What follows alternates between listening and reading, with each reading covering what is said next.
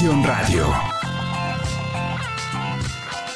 ¿Qué tal? Bienvenidos a un programa más de versión Diálogos Contemporáneos sobre sociedad, comunicación y cultura. Los saluda como siempre su amigo Fernando Lozano y el día de hoy vamos a platicar sobre el sistema electoral mexicano. Para eso, bueno, hemos invitado a dos expertos. En primer lugar, al doctor Juan Francisco Reyes del Campillo. Él es profesor investigador del Departamento de Política y Cultura de la UAM Xochimilco integrante del área de investigación, gestión estatal y sistema político. Doctor en estudios sociales por la UAM Iztapalapa, licenciado y maestro en ciencia política por la UNAM, autor de más de 70 artículos en revistas especializadas. Sus líneas de investigación se desarrollan sobre procesos electorales, partidos políticos, representación y cultura política. Miembro de la Sociedad Mexicana de Estudios Electorales y de la Asociación Latinoamericana de Ciencia Política, es además integrante del Sistema Nacional de Investigadores y responsable del cuerpo académico Gestión Estatal, Sistema Político y Sociedad Civil en el PRODEP-CEP. Bienvenido, doctor Juan Francisco Reyes. Eh, también damos la bienvenida al doctor Pablo Javier Becerra Chávez. Él es profesor investigador de la UAM Iztapalapa desde el año de 1985, adscrito al área de investigación en procesos políticos, imparte docencia en la licenciatura en ciencia política. Él es licenciado en economía por la UNAM, maestro en historia por la UAM Iztapalapa y candidato a doctor en estudios sociales por la UAM Iztapalapa. Es consejero electoral suplente en el Consejo Local del INE en la Ciudad de México y consejero propietario ante el 24 Consejo Distrital ante el 24 Consejo Distrital del INE en la misma entidad. Autor de más de 80 artículos académicos publicados en revistas especializadas y autor y coordinador de varios libros sobre política y elecciones en México. El más reciente es El Sistema Electoral y la Transición a la Democracia en México, publicado por el Instituto Electoral del Estado de México. Bienvenido, doctor Pablo Javier Becerra. Muchas gracias. Hola, ¿qué tal, Fernando? ¿Qué tal, Juan? Bien, y vamos a platicar sobre el sistema electoral en nuestro país. ¿Qué es el sistema electoral en nuestro país? No sé si podemos hacer una breve historia de cómo surgió, ¿qué podríamos decir sobre el sistema electoral en México? Bueno, el sistema electoral mexicano contemporáneo viene de varios cambios de los últimos 40 años, pero reseñar esos cambios sería excesivo en este espacio. Baste con decir que venimos de un sistema electoral que no era democrático porque no permitía la competencia real por el poder.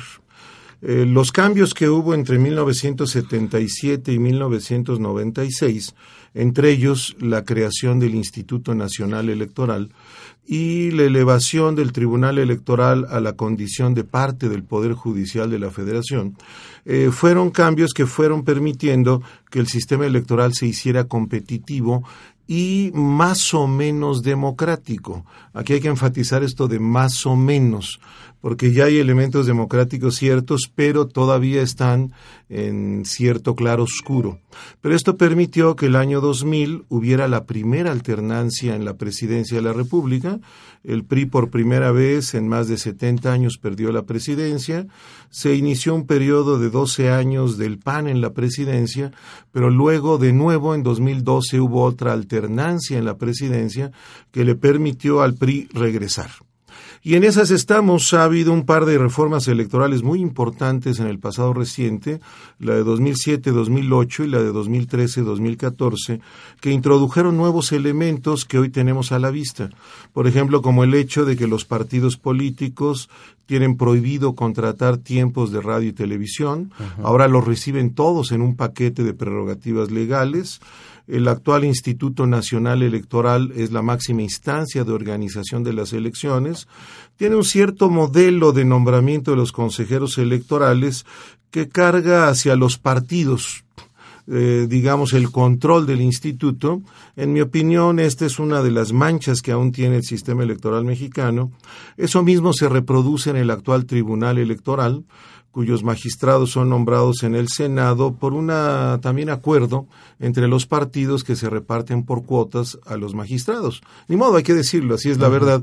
Y esta es una de las grandes limitaciones, pero sin lugar a dudas hoy, si comparamos con hace 30 años, estamos eh, recordando este año precisamente el 30 aniversario de 1988, si comparamos con lo que teníamos hace 30 años hay un mundo de diferencia.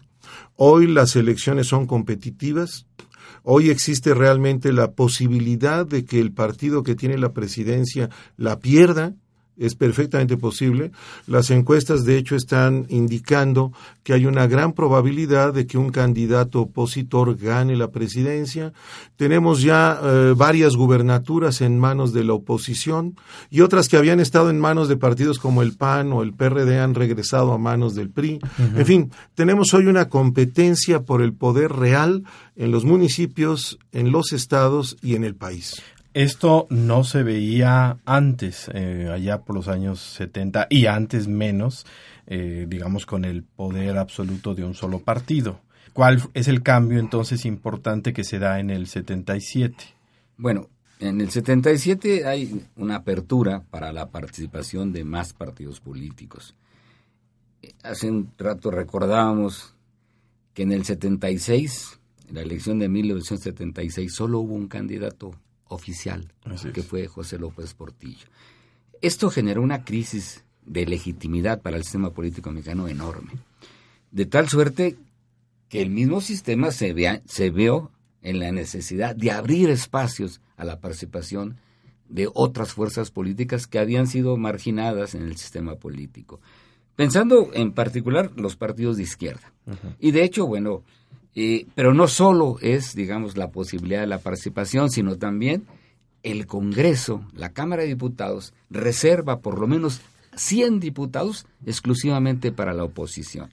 Esto quiere decir que por lo menos el 25% de los diputados van a ser diputados opositores. Y, bueno, y yo diría, eh, en términos del sistema electoral mexicano, eh, que en realidad han sido pocos los cambios. Nosotros creemos a veces que ha habido modificaciones en términos de la organización electoral, en términos de las instituciones. Pero de lo que es el sistema electoral propiamente, ha habido, yo diría, dos grandes cambios. El primero es que ha crecido el tamaño de la Asamblea. De 400 que se hicieron en, el 79, 77, 79, en el 86, 87 aumentó a 500. Esto permitió una cosa muy importante, que la relación, digamos, entre la proporción de votos y la proporción de curules se acercara lo más posible. Y desde luego, en la reforma que hay en 96, se mete un, tal vez, digámosle, un candado de que ningún partido puede tener, en términos de curules, una proporción más arriba del 8, 8 puntos por encima de su porcentaje de votos. Esto es, si un partido tiene 36% de los votos, solo puede tener 8% más de diputados, 44. Esto es una especie de candado. Y bueno, esta misma lógica sucedió en el Senado.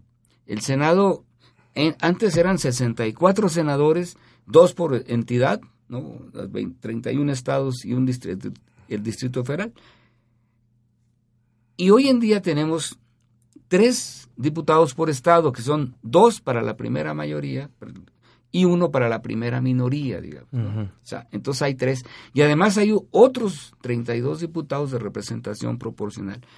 Pero esto ha permitido que haya mucha cercanía entre la proporción de votos y la proporción de curules. La otra gran reforma ha sido lo que nosotros llamamos el umbral electoral.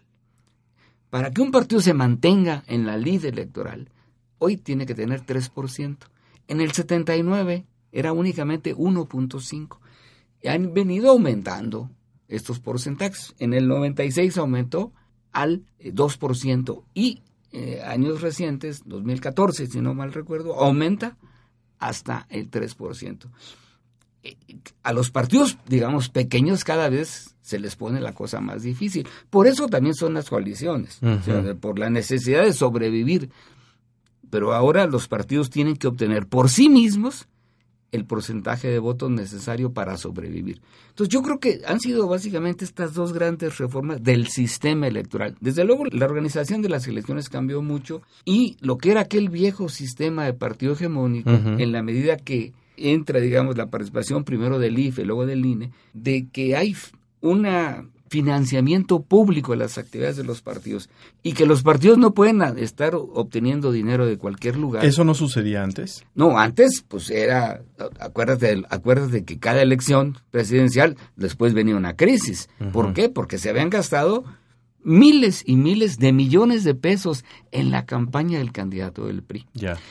Y después de la elección de, de Echeverría, con López Portillo, una devaluación. Vino la elección de Miguel de la Madrid, devaluación. Bueno, con Salinas, antes de que fuera la elección, ya había, después de 94, otra vez una enorme devaluación. Okay. ¿Por, qué? Porque se gastaban un dineral impresionante, ¿sí? Los candidatos del PRI, en la campaña del PRI. Entonces, esto, desde luego, pues ha, con el financiamiento público, pero con la fiscalización también de los recursos, pues las cosas han cambiado y, digamos, ha habido un piso hasta cierto punto más parejo. No, yo no puedo decir que sea parejo, pero sí mucho más parejo que el que había antes. Podríamos decir entonces que, digamos, las partes más importantes de lo que ha cambiado es que ahora tenemos un tribunal, una fiscalía y una organización que sería el, bueno, lo que era el Instituto Federal Electoral, ahora Instituto Nacional Electoral, que llevan a cabo las elecciones serían como los tres cambios importantes que se desvinculó de digamos de gobernación. Exacto, sí son las tres instituciones pero la que organiza las elecciones la que en verdad lleva a cabo toda la logística de organización es el INE ahora hay que recordar que México es una república federal. De la misma forma que hay un INE que organiza las elecciones federales hay 32 OPLES, ahora se les llama así, organismos públicos locales electorales, como una especie de INES en miniatura que organizan las elecciones en cada una de las 32 entidades. Pero concentrémonos ahorita en lo federal. El INE organiza las elecciones.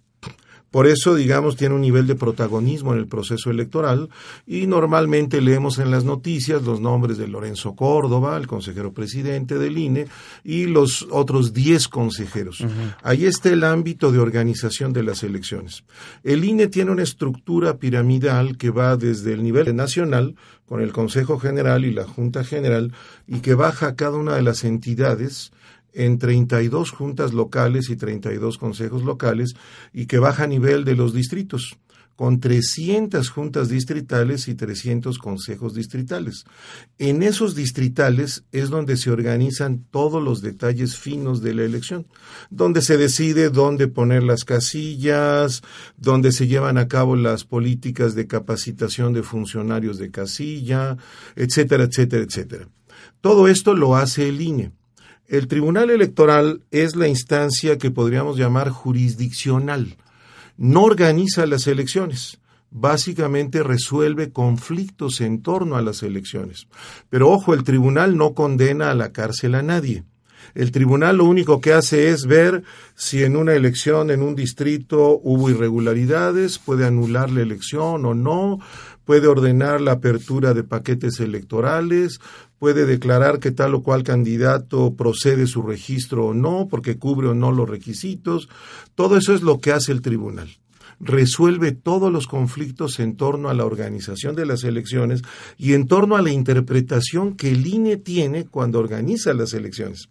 Por eso es muy frecuente ver en México que hay elementos o aspectos que aprobó el INE, y que cuando llegan al tribunal se los revierte. Los medios de comunicación a veces magnifican esto y dicen, ah, ya ven, este INE no sirve, el trife les regresa a todos, se están peleando. Lo que ocurre es que así funciona el modelo.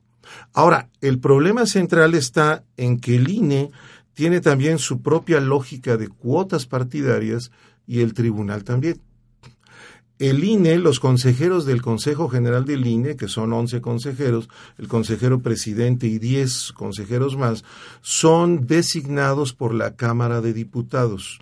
Hay un procedimiento abierto, ¿no? Eh, se supone que hay una cierta forma de evaluaciones, pero a final de cuentas es el Pleno de la Cámara de Diputados el que resuelve quiénes van a quedar. Y normalmente los análisis que se han hecho, bueno, yo mismo los he realizado, nos muestran que hay cierta orientación de los consejeros hacia tal o cual partido que los apoya o que los propone. Ahora, no quiere decir que solo ese partido los nombre porque para ser nombrados deben tener la mayoría calificada en la Cámara de Diputados.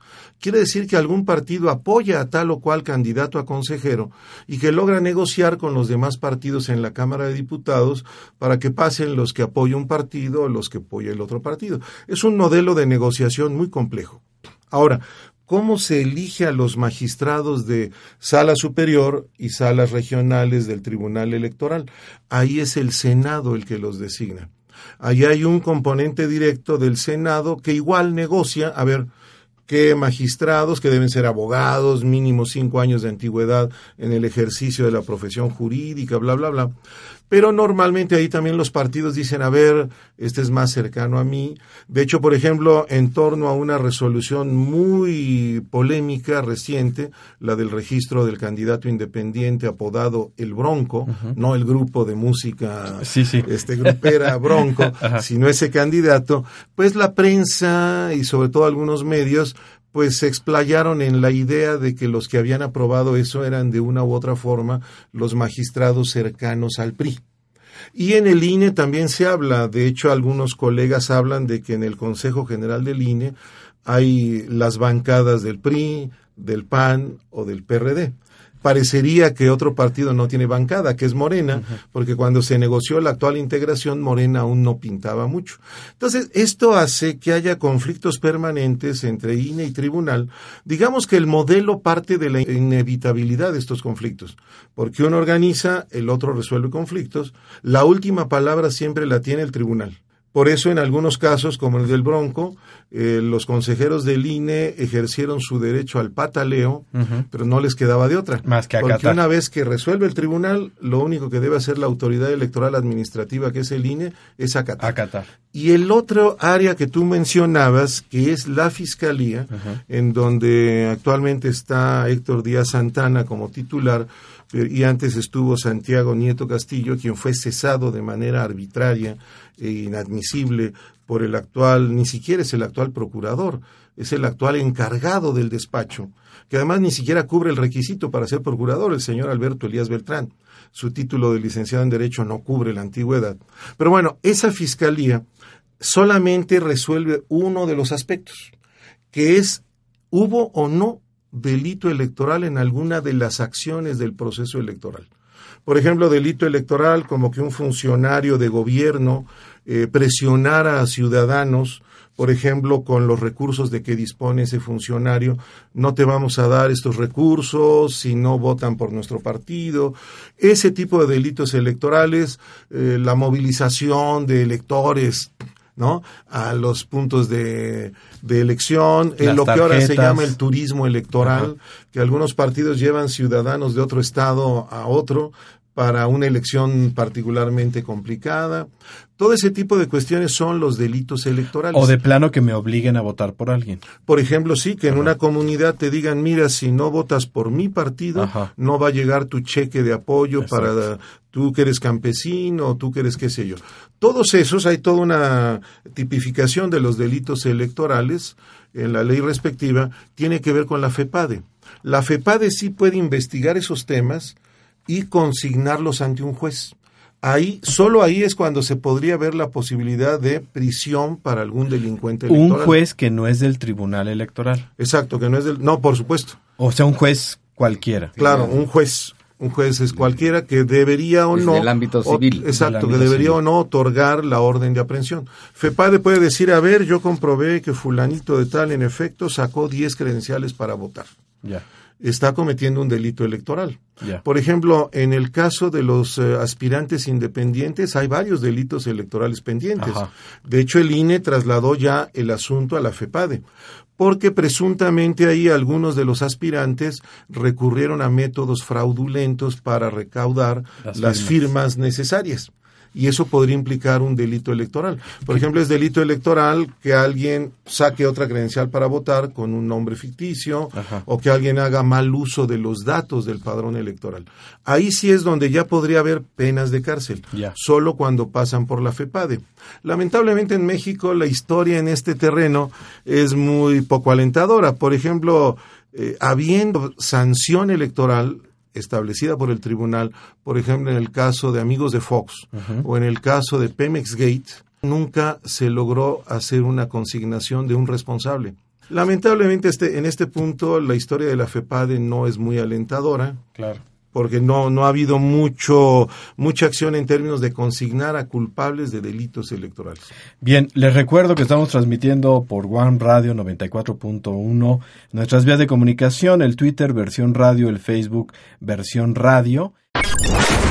La siguiente pregunta sería, el INE, hablábamos de ya la FEPADE, hablábamos del tribunal, y también hablábamos de que eh, antes no había control del dinero. Entonces, ¿qué es lo que hace el INE ahora con el dinero? ¿El INE administra el dinero? ¿Cómo, cómo sucede? Bueno, eh, el financiamiento público de los partidos hoy en día se define a partir del número de ciudadanos inscritos en el padrón electoral multiplicado por una relación con el salario mínimo digamos, las dos terceras partes del salario mínimo. Y se hace una multiplicación eh, a partir de, esa cantidad con respecto a la cantidad de, de mexicanos inscritos en el padrón. De ahí sale la bolsa total de financiamiento público. Esta bolsa se divide en dos partes, una que corresponde al 30% y otra al 70%.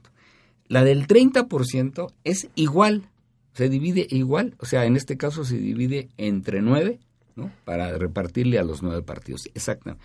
La del 70% es así cambia, porque tiene que ver con los porcentajes de votación que obtuvo cada partido en la elección anterior. Quiere decir que el partido que más votos tuvo en la elección anterior, de esa bolsa del 70% tendrá más recursos. Y así sucesivamente el que tiene menos o tuvo menos votos, pues tendrá menos recursos de ese financiamiento público. Ahora bien, ese financiamiento público, pues los partidos se les entrega, digamos, cantidades mensuales, ¿no? Porque esta cifra que se resulta resulta ser una cifra anual, que además tiene cambia cuando hay campañas electorales. En el momento en que hay campañas electorales la cantidad es mayor. Bueno, pero todos los gastos que, que hacen los partidos políticos deben tener un registro, deben llevarse un registro por parte de los partidos y presentarse al INE, porque el INE los va a fiscalizar.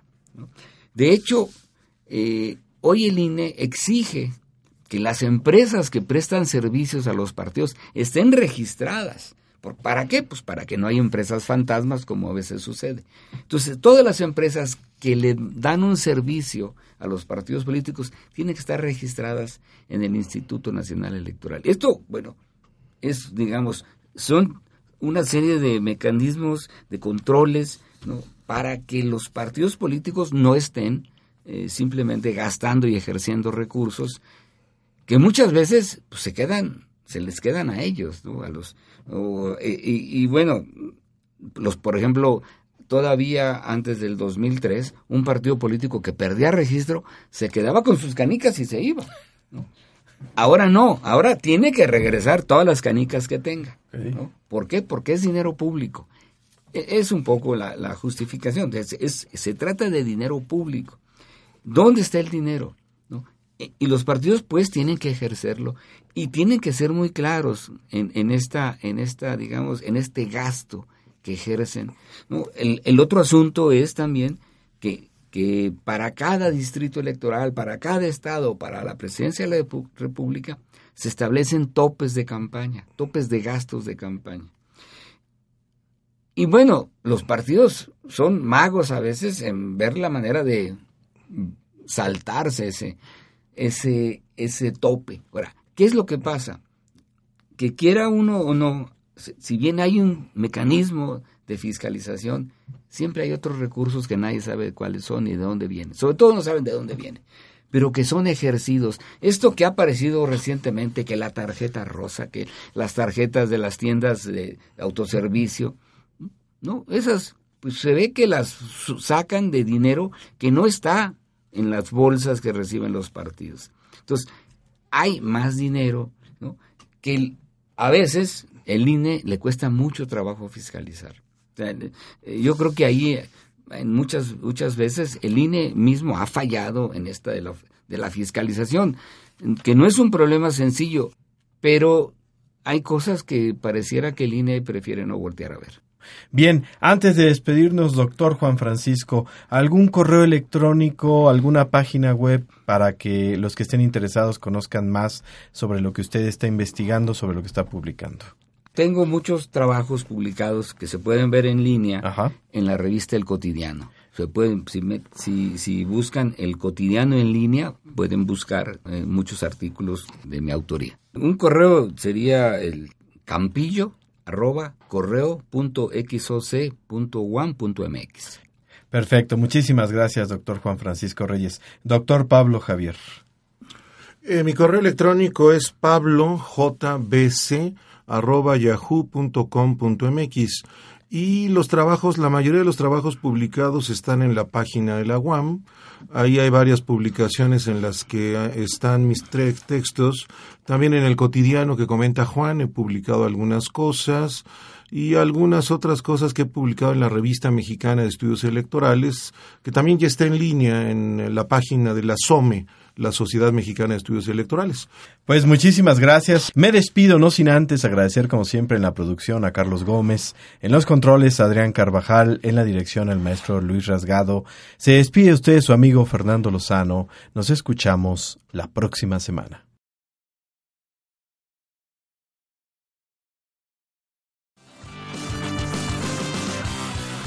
Versión es una producción del Departamento de Educación y Comunicación de la UAM Xochimilco para UAM Radio 94.1 FM. Las opiniones vertidas en este programa son responsabilidad de los participantes. UAM Radio las incluye en apoyo a la libertad de expresión y en respeto a la pluralidad.